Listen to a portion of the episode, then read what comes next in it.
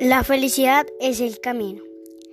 Nos convencemos de que la vida será mejor después de cumplir los 18 años, después de casarnos, después de conseguir un mejor empleo, después de tener un hijo, después de tener otro.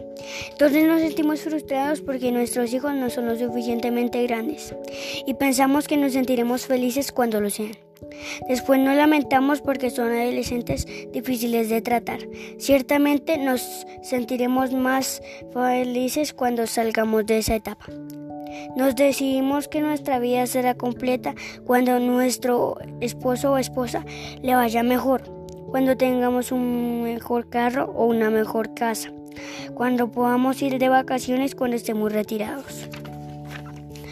La verdad es que no hay mejor momento que este para ser felices. Si no es ahora, ¿cuándo? Una de nuestras frases favoritas es de Alfred de Sousa.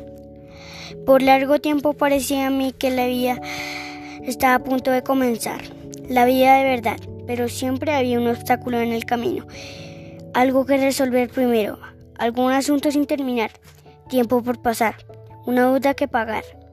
Entonces la vida comenzaría hasta que me di cuenta de que esos obstáculos eran mi vida. Esa perspectiva que nos ha ayudado a ver, a ver que no hay camino a la felicidad. La felicidad es el camino.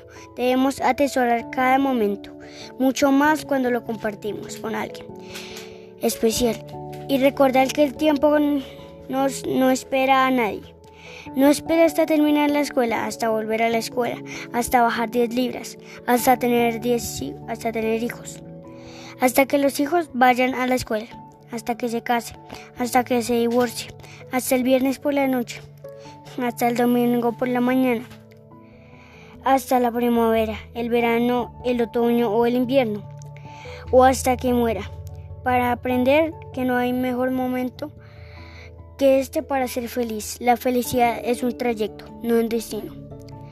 Trabaja como si no necesitaras dinero, ama como si nunca te hubieran herido y baila como si nadie te hubiera estado viendo.